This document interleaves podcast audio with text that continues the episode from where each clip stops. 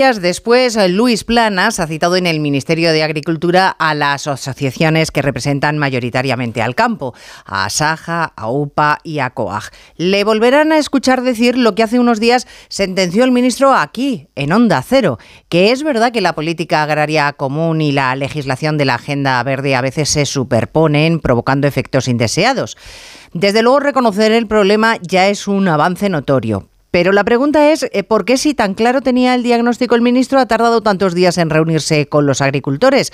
Si Planas hubiera tomado la iniciativa mucho antes, nos hubiéramos evitado cortes de carreteras, incidentes, enfrentamientos y los manifestantes unas cuantas noches al raso. Onda Cero. Noticias Mediodía. Elena Gijón.